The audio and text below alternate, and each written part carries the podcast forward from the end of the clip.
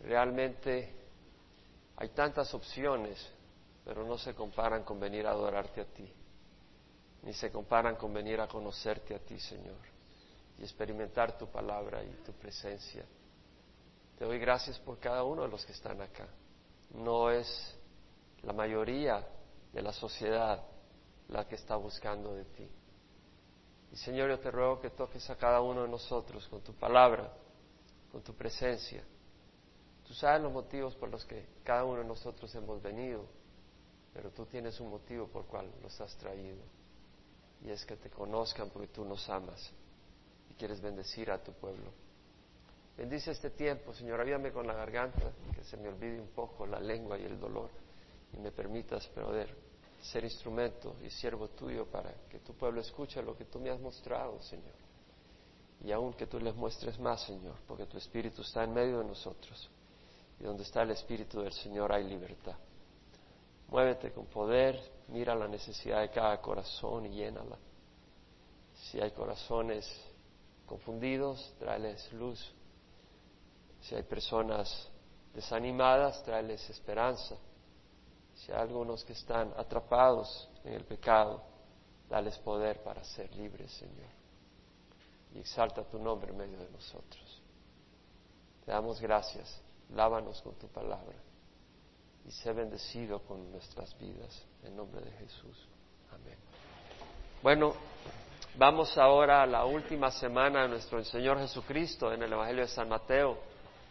Estamos en el capítulo 22 el Evangelio de San Mateo, eh, terminando el 21, y vamos a entrar en el 22, pero vamos a terminar el 21, por supuesto, antes, en el versículo 33.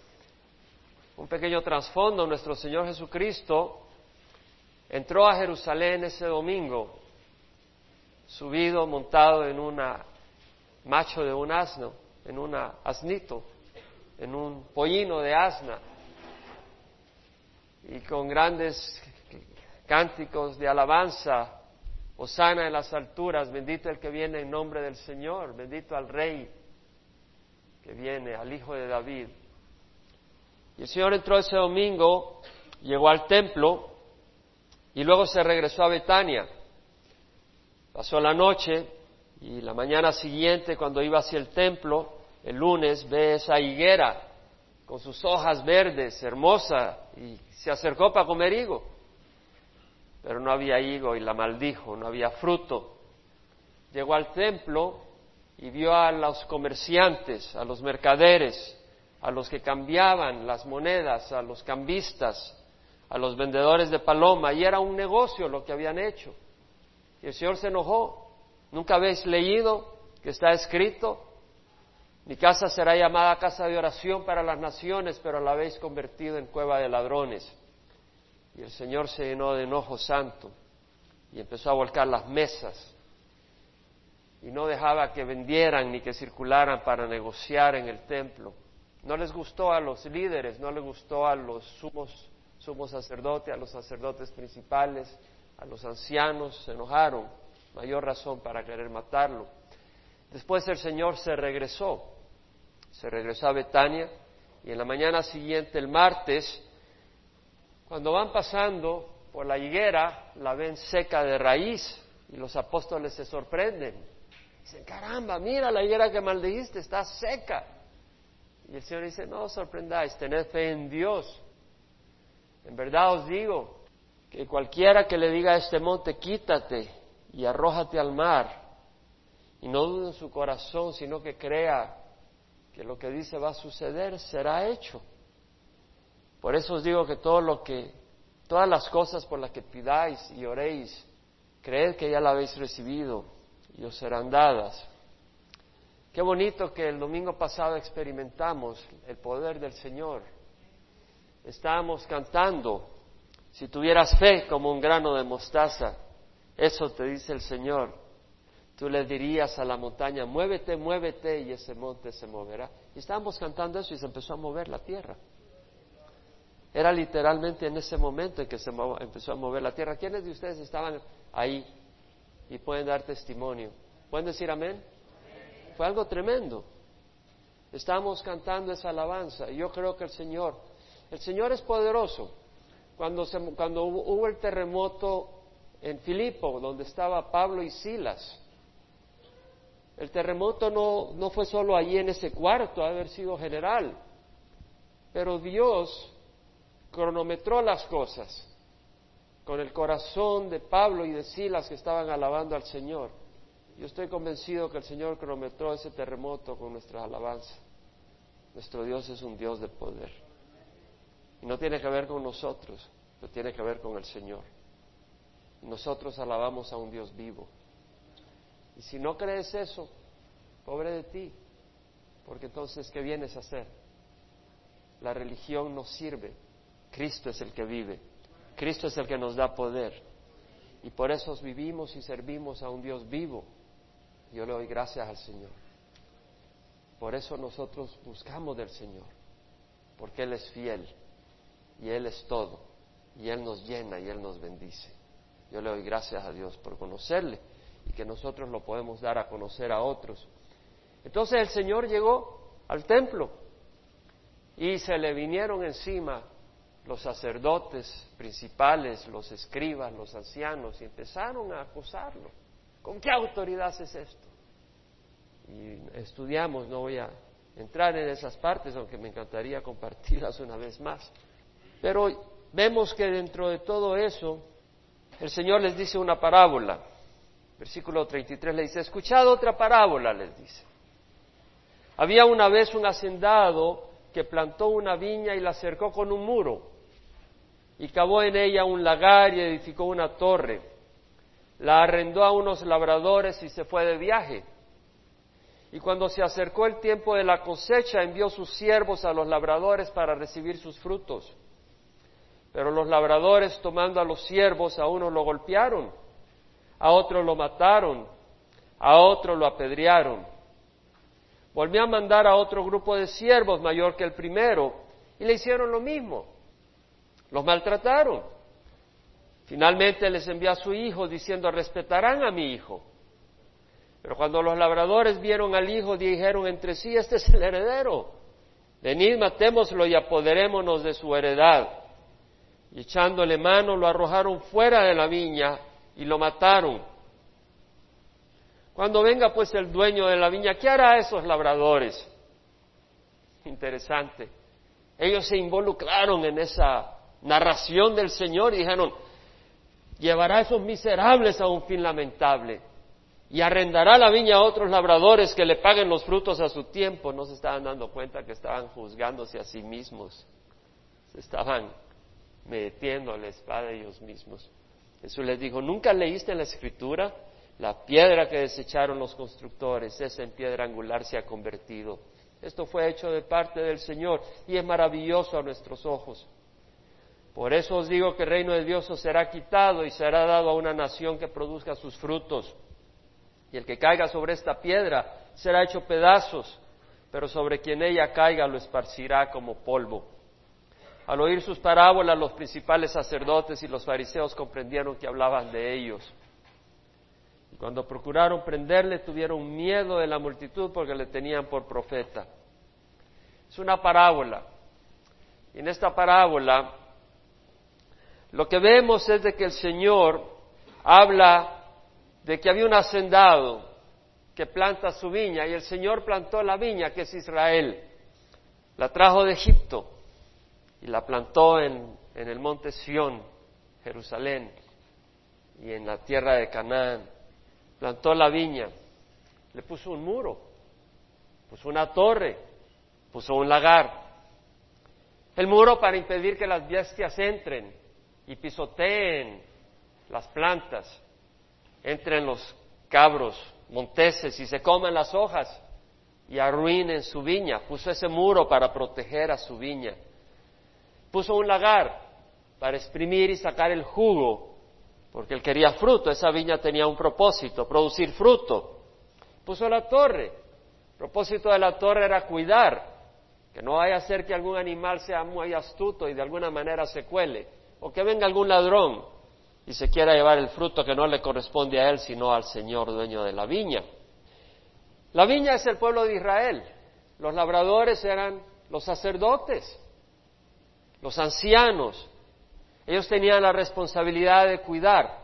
Ellos tenían la responsabilidad de alimentar el pueblo con la palabra de Dios, porque la palabra de Dios es un muro que te protege contra el enemigo.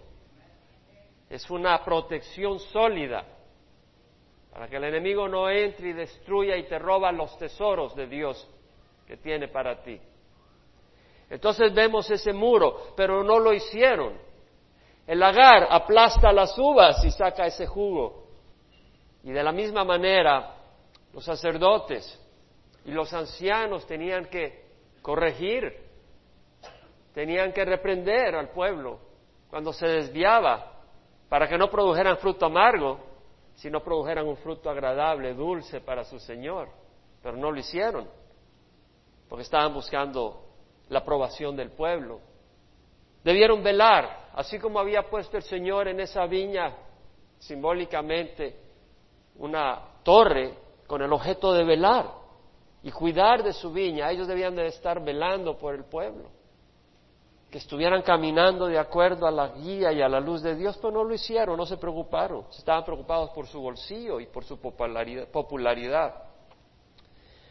Vemos que los labradores rechazaron y maltrataron a los siervos. ¿Quiénes eran los siervos?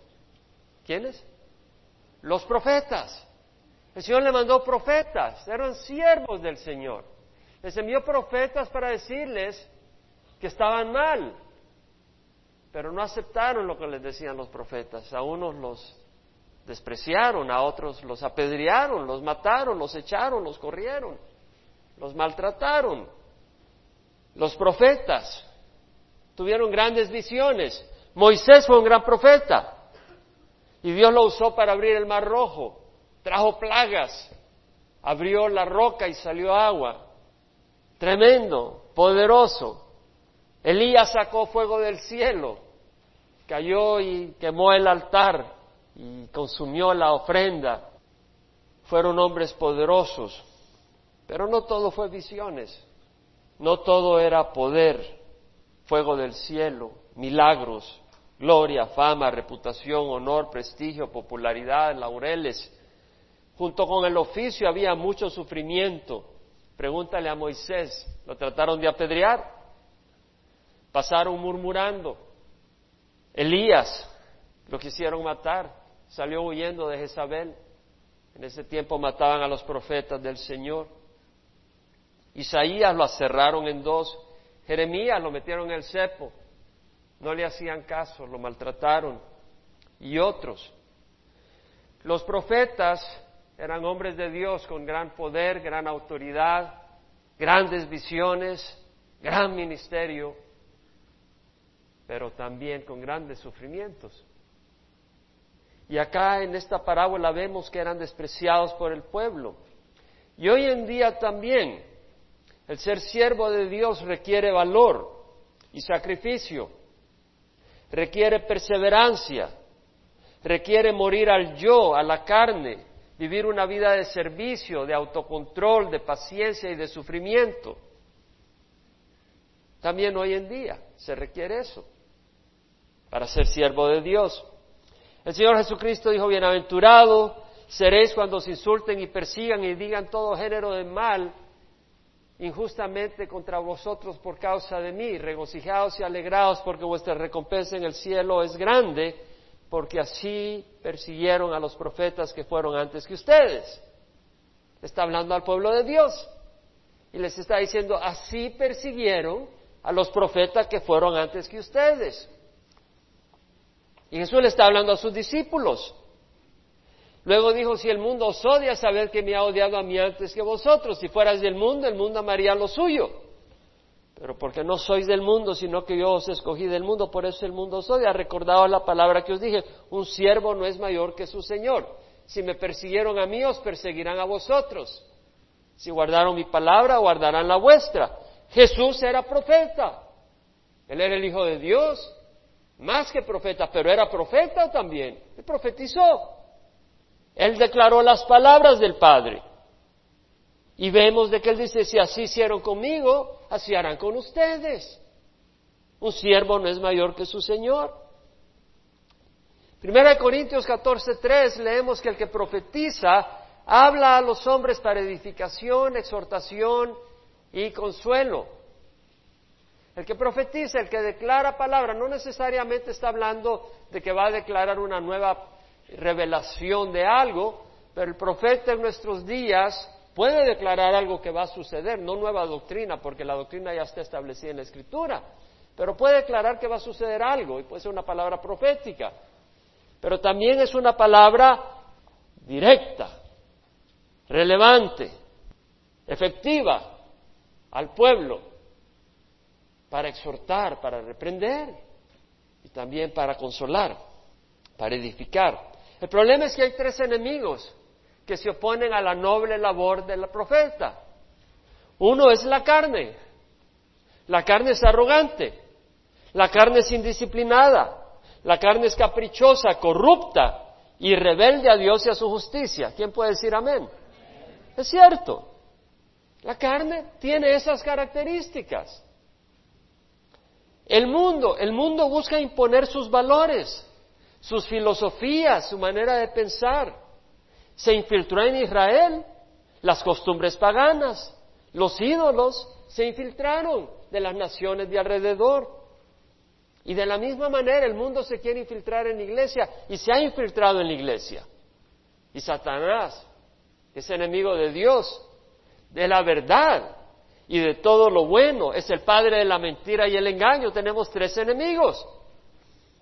Entonces, si bien es muy noble profetizar y enseñar para edificación, para exhortación, para consuelo. Uno dice, pero ¿qué hay de malo? Porque va a haber oposición, porque hay tres enemigos que se oponen a eso. La carne, el mundo y Satanás. Nada menos ayer estaba preparándome el estudio bíblico y estaba en la oficina. Y llega una persona con mala intención del sexo opuesto. Y yo pues estaba muy dedicado a mi estudio, pero qué barbaridad. El enemigo cómo busca tocar y distorsionar, destruir. Hay tres enemigos. Tú quieres servir al Señor. El Señor te va, te va a tener que defender porque el enemigo está contra ti. En 1 Timoteo 3:12, el Señor dice a través de Pablo, en verdad digo, todos los que quieran vivir piadosamente en Cristo Jesús serán perseguidos. Si tú quieres vivir piadosamente, inmediatamente Acuérdate que el profeta no solo es de palabra, tiene que ser de testimonio. Elías no solo habló, vivió. Moisés no solo habló, vivió. Isaías, Jeremías no solo hablaron. Pobre Jeremías, nunca le hicieron caso. Lloraba porque amaba. Amaba a la gente. Porque Dios nos da amor para su pueblo. Amamos a Dios. Pero Él nos da amor a su pueblo. Y cuando amamos a su pueblo, lloramos cuando su pueblo se desvía, cuando los que amamos se desvían. En Efesios leemos que dice Pablo, no participéis en las obras estériles de las tinieblas, sino más bien desenmascaradlas. No es fácil, en el sentido de que si tú desenmascaras la hipocresía y la maldad, pues la maldad no lo va a recibir tranquilamente, se va a oponer. En 2 Timoteo 2:23, Pablo dice, rechaza los razonamientos necios e ignorantes, sabiendo que producen altercados. Lo que está diciendo Pablo es de que en toda congregación van a haber razonamientos necios que van a querer introducirse y uno tiene que rechazarlos, uno tiene que pararlos porque solo llevan a la confusión. Pablo dice, toda escritura es inspirada por Dios y es útil para enseñar, para reprender, para corregir, para instruir en justicia. ¿Qué quiere la carne de justicia? Realmente no. O va a haber un fiestero, un fiestón, un gelengue, va a haber vino y todo. Y ahí la carne quiere ir, pero es destructor. ¿Dónde está la paz ahí? Este miércoles dijimos, visítense unos a otros, ¿verdad? No tuvimos el servicio y dijimos, sea un tiempo de coinonía. Algunos hicimos eso y pasamos un tiempo muy especial, muy lindo, espero que lo hayan hecho. Qué bonito es la fiesta de hermanos. Amén. Está hablando de la fiesta de hermanos, es decir, no está hablando de emborracharse, sino de hermanos que podemos convivir y, saborear un cafecito y un pan dulce y, y tocar unas alabanzas y cantar al Señor y saber que hay un ambiente sano y alabar a Dios. ¿No es hermoso? Eso es hermoso. Pero el mundo trae maldad, engaño, destrucción. Y ese es el espíritu del mundo. Pablo dice, vendrá tiempo cuando no soportarán la sana doctrina, sino que teniendo comezón de oído buscarán maestros conforme a sus propios deseos. No soportarán la sana doctrina. Querrán ir a donde hay entretenimiento. No quiere decir que debemos de ser aburridos, ¿verdad? Pero hay unos que solo buscan entretenimiento. No, tiene que haber sana doctrina. Y se va a oponer el enemigo. Según de Timoteo 3.8, Pablo dice, así como Janes y Jambres se opusieron a Moisés, de la misma manera estos se oponen a la verdad. Hombres de mente depravada, reprobados en lo que respecta a la fe. Van a haber oposiciones a la verdad. Pablo dice que Dios no nos ha dado un espíritu de cobardía, sino de poder, de amor y de dominio propio. Por lo tanto, no te avergüences del testimonio de nuestro Señor ni de mí, prisionero suyo, sino participa conmigo en las aflicciones por el Evangelio según el poder de Dios. Entonces, ¿qué estoy diciendo? Que en esta parábola vemos que el Señor envía a sus siervos y los maltratan. Recuerda, un siervo no es mayor que su Señor. Maltrataron al Señor. ¿Y qué somos nosotros? ¿Qué somos? Siervos del Señor. Siervos del Señor. Si, el, si la carne se siente muy cómoda contigo, si el mundo es, una, es tu guarida, pues no eres siervo del Señor. Pero el siervo del Señor tiene tres enemigos fuertes y van a buscar destruirte. Los labradores rechazaron y maltrataron a los siervos de los profetas y mataron al hijo para apoderarse de la heredad. Dijeron, apoderémonos de nuestra heredad. Apoderémonos de la heredad. Nos vamos a apoderar de la viña. Es un problema cuando los líderes religiosos se apoderan de la iglesia del Dios vivo. ¿Cierto? Eso estaban haciendo los líderes religiosos. El pueblo de Israel eh, lo habían tomado ellos como que eran dueños ellos. Ellos eran los jefes. Ellos eran los de la gran gloria y la de la gran honra. Y sintieron envidia del Señor cuando les robó el puesto. El Señor dijo, sabéis que los gobernantes de los gentiles se señorean de ellos y que los grandes ejercen autoridad sobre ellos. No ha de ser así entre vosotros. El que quiera ser grande entre vosotros será vuestro servidor y el que quiera ser el primero será vuestro siervo. Así como el Hijo del Hombre que no vino para ser servido, sino para servir y dar su vida en rescate para muchos. Nosotros no somos dueños de la iglesia. Yo no soy dueño de Calvary Chapel Emanuel. Es Jesucristo. Es Jesucristo. Nosotros somos siervos del Señor. Él es el dueño. Él es el que posee las almas. Yo no poseo ninguna alma acá. Nadie me pertenece. Yo le pertenezco al Señor y ustedes. Mataron al hijo único. En Lucas dice que todavía le quedaba uno, un hijo amado, y les envió a este último diciendo, respetarán a mi hijo. Qué interesante, los profetas eran qué? Siervos, pero Jesús es su hijo. ¿Ven la divinidad de Jesucristo? Ahí mismo vemos la divinidad de Jesús. Porque de los profetas habla como siervos, pero Jesús es su Hijo. Dios es de origen divino. Él ha existido toda la eternidad. Y si Él tiene un Hijo, en cuanto a su esencia, es de, carácter divino, no es de carácter temporal. Y vemos la divinidad de Jesús. Interesante que dice que arrojando arrojándolo fuera de la viña lo mataron. Esta parábola tiene un tremendo paralelo a lo que hicieron con Jesús. A Jesús no lo mataron dentro de la ciudad, lo mataron fuera de la ciudad. Y usted sabe que así tenía que ser. Usted sabe que no es accidente. Váyase al libro de Levíticos, capítulo 10. Dios es santo.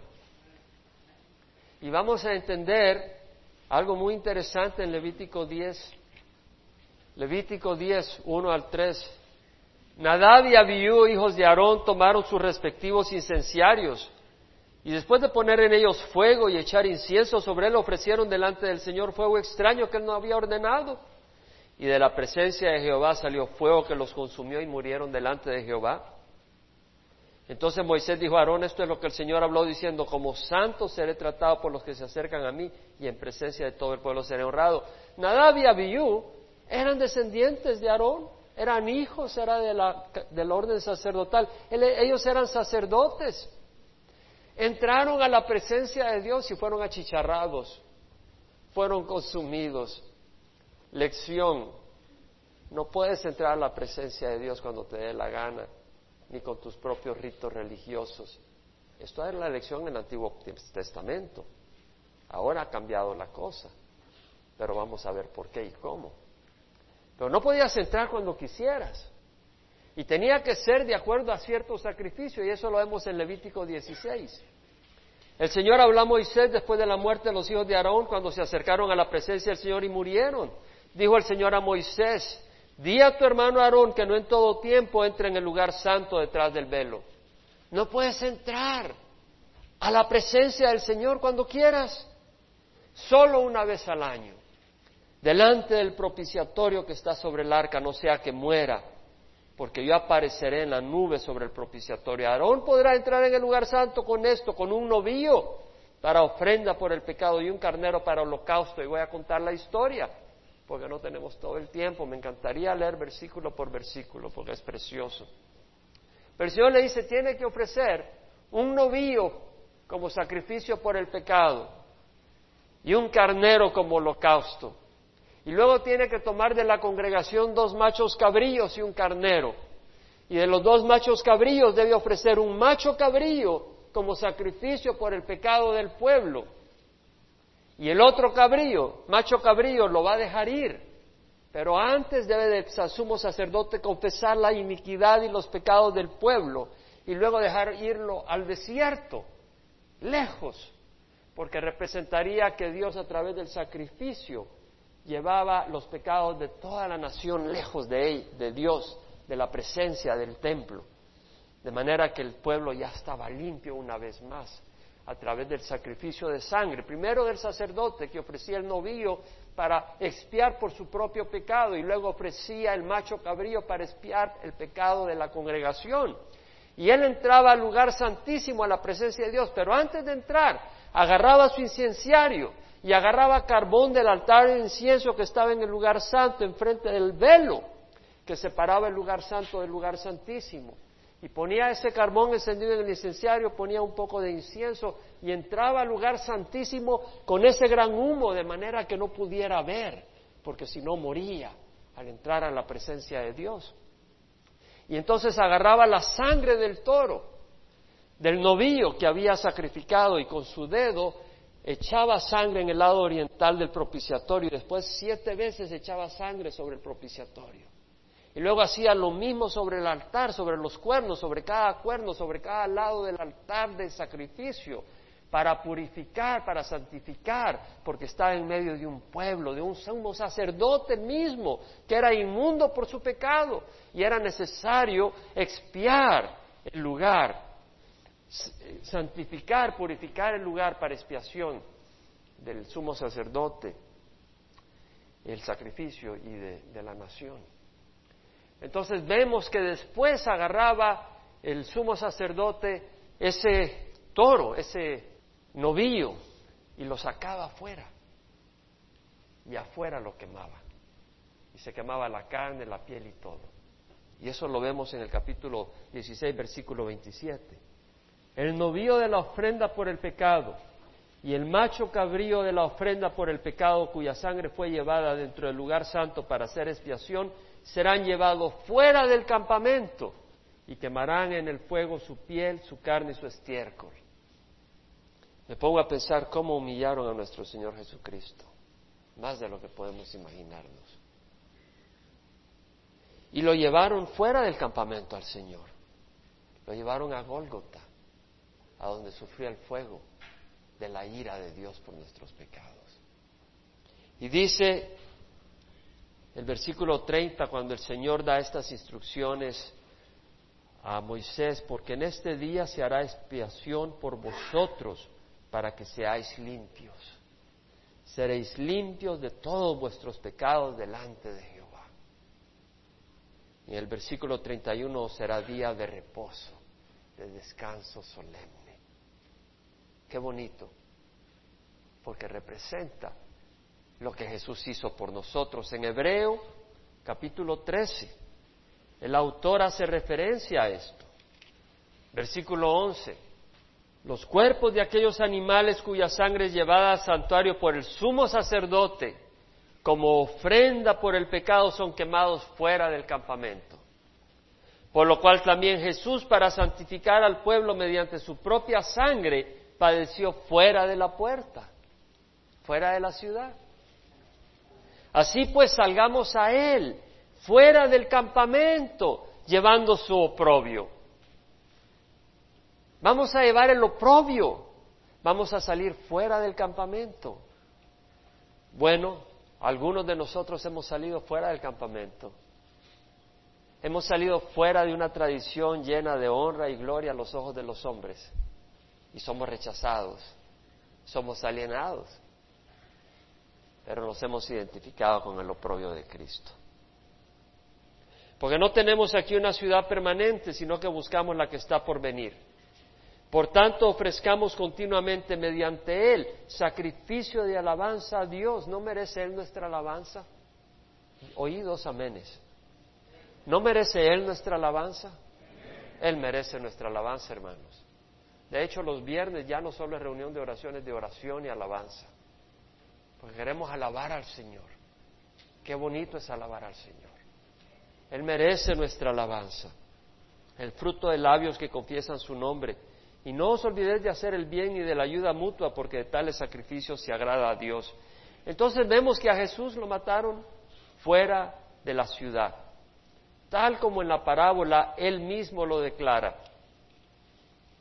Interesante que luego el Señor Jesucristo declara, ¿nunca leíste en las Escrituras la piedra que desecharon los constructores, es en piedra angular se ha convertido.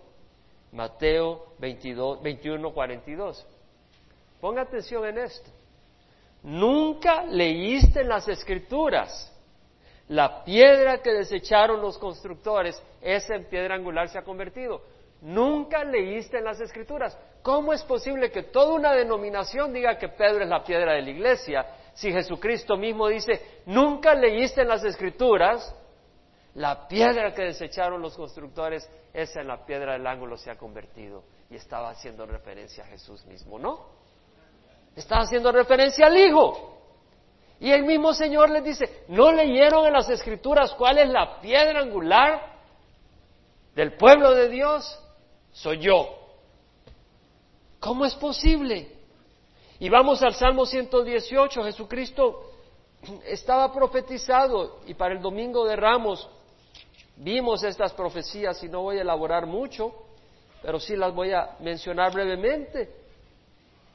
Porque el Señor Jesucristo hace referencia al Salmo 118, versículo 22, donde dice, la piedra que desecharon los edificadores ha venido a ser la piedra principal del ángulo.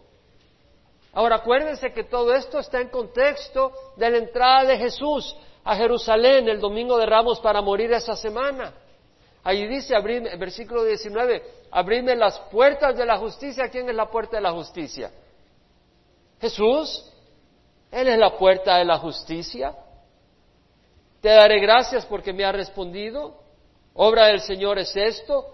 La justicia que recibimos es obra de Dios, no es nuestra obra. Es el sacrificio de Jesús en la cruz para que seamos cubiertos con la justicia del Señor. Bendito el que viene en nombre del Señor. Atad el sacrificio de la fiesta con, las cuerdas a los cuernos del altar. ¿Quién es ese sacrificio? Jesucristo. Bien profetizado el Salmo 118. Bien profetizado como Jesús es el sacrificio y la roca que desecharon los constructores. Me llama la atención que veía en el periódico del Orange County Register del 5 de abril del 2010 un artículo de Frances D'Emilio por prensa asociada. Y no voy a atacar a nadie, pero voy a exponer algo, porque es una aberración terrible. Dice, el Papa es defendido en misa del Domingo de Resurrección. Ciudad del Vaticano, era el momento más santo del, más santo del calendario católico la misa celebrando la resurrección de Cristo.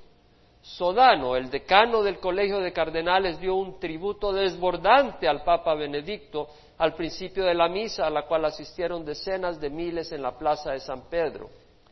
El Papa, con vestuario de oro, escuchó concentradamente los halagos entusiastas de Sodano. Sodano dijo que los fieles vinieron a mostrar su apoyo a usted, sucesor de San Pedro, obispo, de Roma, la roca infalible de la Iglesia Santa, la roca que nunca falla. Y hay millones de personas que lo creen, porque no han leído la Escritura. Y porque lo creen, creen todo lo que viene ahí. Santo Padre, de su lado está la gente de Dios. Así lo recibió. Santo Padre. Yo tengo un santo Padre y no está en Roma, está en el cielo. Son palabras muy delicadas. La persona que acepta este halago tiene que rendirle cuentas a Dios un día. Yo no quisiera estar en sus pies. Y el Señor dice que Satanás se viste como ángel de luz. ¿Y cuántos de nosotros estábamos atrapados ahí? Levanta la mano podemos decirle gracias a Dios, porque hemos salido de ahí no por, no por nuestra sabiduría, es la misericordia de Dios. Nunca te olvides, nunca te olvides, es la misericordia de Dios. Tú ves porque Dios te dio ojos. Si Dios no te da ojos, no ves, pero también se quiere querer ver. Porque si tú no quieres ver, aunque te den ojos, no los vas a abrir. Pero le damos gracias al Señor. Entonces vemos esta cosa tremenda. Vamos a ir al segundo fenómeno acá, segunda parábola del día de hoy, donde tomando Jesús la palabra, dice, esto digo que el reino de Dios os será quitado y será dado a una nación que produzca sus frutos. El Señor quitó el reino de Dios del pueblo de Israel y se lo dio a una nación que produce frutos. ¿Cuál es esa nación? Nosotros, los gentiles. Y judíos también que se unen, pero principalmente los gentiles. Y luego dice, el que caiga sobre esta piedra será hecho pedazos. Si tú vienes a atacar a Jesucristo, amigo, vas a ser hecho pedazos. Y sabemos que el Señor le dijo a Pablo, Pablo, Pablo, ¿por qué? Saulo, Saulo, ¿por qué me persigues? Aquellos que persiguen a los cristianos porque servimos al Señor no por nuestra necedad, pero porque Cristo habita en nosotros, serán hechos pedazos por el Señor. Y luego dice, pero sobre quien ella caiga lo esparcirá como polvo. Ten cuidado de no enfrentarte con el Señor un día y que te juzgue, porque serás hecho pedazos. Acuérdate la visión que tuvo Nabucodonosor con esa estatua y la roca no cortada con manos humanas que vino rodando y se lanzó sobre esa imagen y la destruyó y la hizo pedazos, la hizo polvo y se la llevó el viento como se lleva el tamo. Y esa roca es Jesucristo. Y sobre quien caiga será hecho pedazos y desmenuzado como polvo, se lo llevará el viento y no habrá trazo de esa persona. Ahora vemos de que Jesús toma la palabra de nuevo. Esto, esto era encarnizada la cosa. Esta no es una conversación muy suave entre Jesús y los sacerdotes y los fariseos. Y acá viene y les habla otra, palabra, otra vez en parábolas diciendo, el reino de los cielos puede compararse a un rey que hizo un banquete de bodas para su hijo y envió a sus siervos, a los que habían sido, a llamar a los que habían sido invitados a la boda, pero no quisieron venir, no quisieron. De nuevo envió otros siervos diciendo, decida a los que han sido invitados, ve, yo he preparado mi banquete, he matado mis novillos, animales cebados, todo esto aparejado, venid a las bodas. Pero ellos no hicieron caso y se fueron, uno a su campo, otro a sus negocios. Y los demás, echando mano a los siervos, los maltrataron y los mataron. El rey se enfureció y enviando sus ejércitos, destruyó a aquellos asesinos e incendió su ciudad. Y ocurrió en el año 70 después de Cristo. El Señor usó los ejércitos romanos para ir y destruir Jerusalén. Incendiaron la ciudad. Luego dijo a sus siervos, la boda está preparada para los que fueron invitados, pero los que fueron invitados no eran dignos. Y por tanto a la salida de los caminos e invitada a las bodas a cuantos encontréis. Y aquellos siervos salieron por los caminos y reunieron a todos los que encontraron, tanto malos como buenos. Y el salón de bodas se llenó de comensales. Pero cuando el rey entró a ver a los comensales, vio ahí uno que no estaba vestido con traje de boda. Le dijo, amigo, ¿cómo entraste aquí sin traje de boda? Y él enmudeció. El rey dijo a los sirvientes, atale las manos y los pies y echadlo a las tinieblas de afuera. Ahí será el llanto y el crujir de dientes, porque muchos son llamados, pero pocos son escogidos. El rey envió siervos a sus invitados. ¿A qué? ¿A un suplicio? No, a un banquete de bodas. ¿No es eso lo que el Señor hace? ¿No envía a sus siervos a un banquete de bodas? El mundo ofrece sus fiestas, pero ¿sabes qué? Yo quiero estar en la de Jesucristo. Hay muchas donde yo fui de gorrón. ¿Sabes lo que es de gorrón? Ya saben, ¿verdad? Porque ustedes, aunque no usan la palabra, saben lo que es decir de gorrón, porque se metieron ahí cuando no los invitaron. Iban de gorrones. Íbamos. Pero a esta sí estoy invitado. Estamos invitados.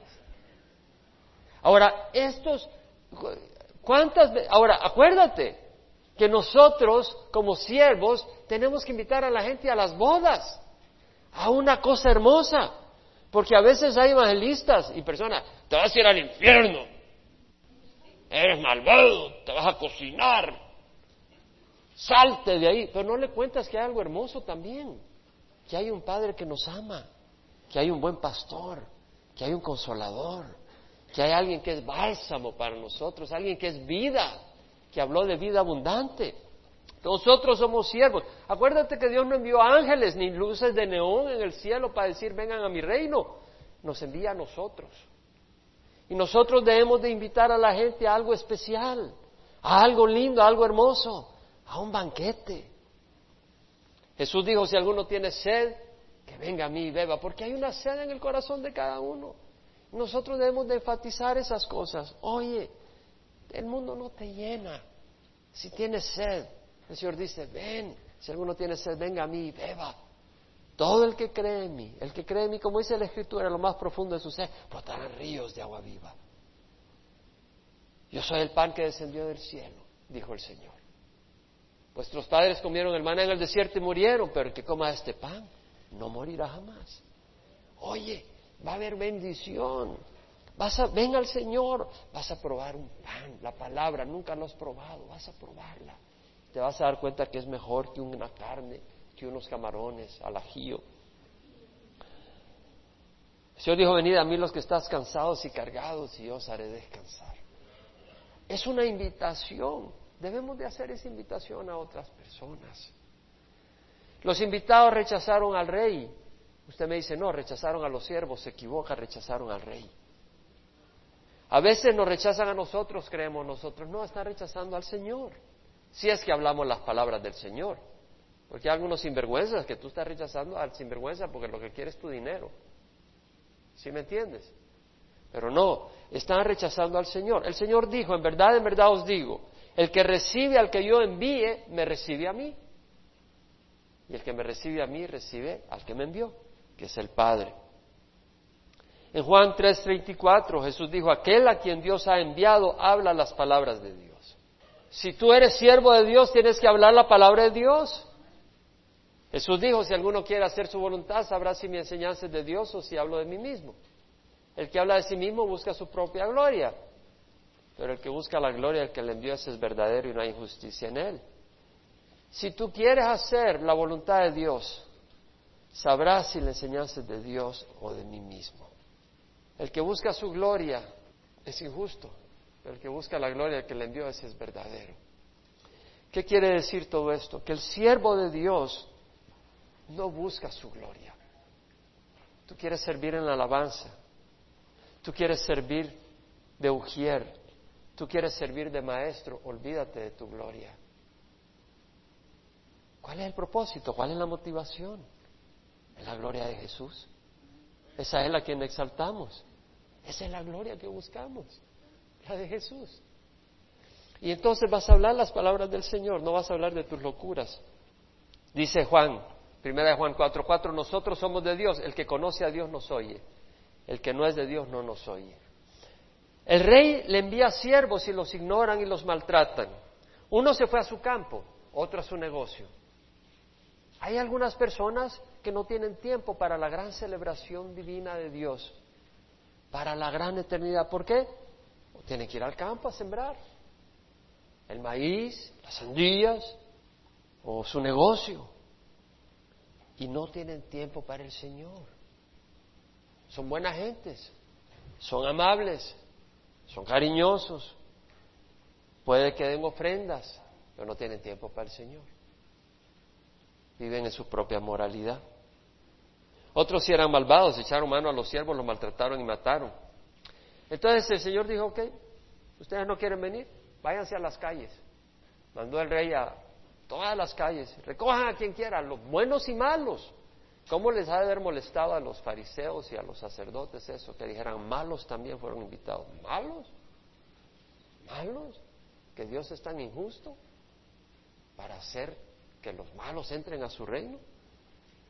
Pero dice buenos y malos, malos y buenos, malos. Jesús había dicho, en verdad os digo que los recaudadores de impuestos y las rameras entrarán en el reino antes que vosotros, porque al oír la predicación se arrepienten, ¿verdad? Recaudadores de impuestos, vendedores de drogas, estafadores, coyotes, de todo tipo se arrepintieron y el Señor los recibe. Y buenos. ¿A qué se refiere buenos?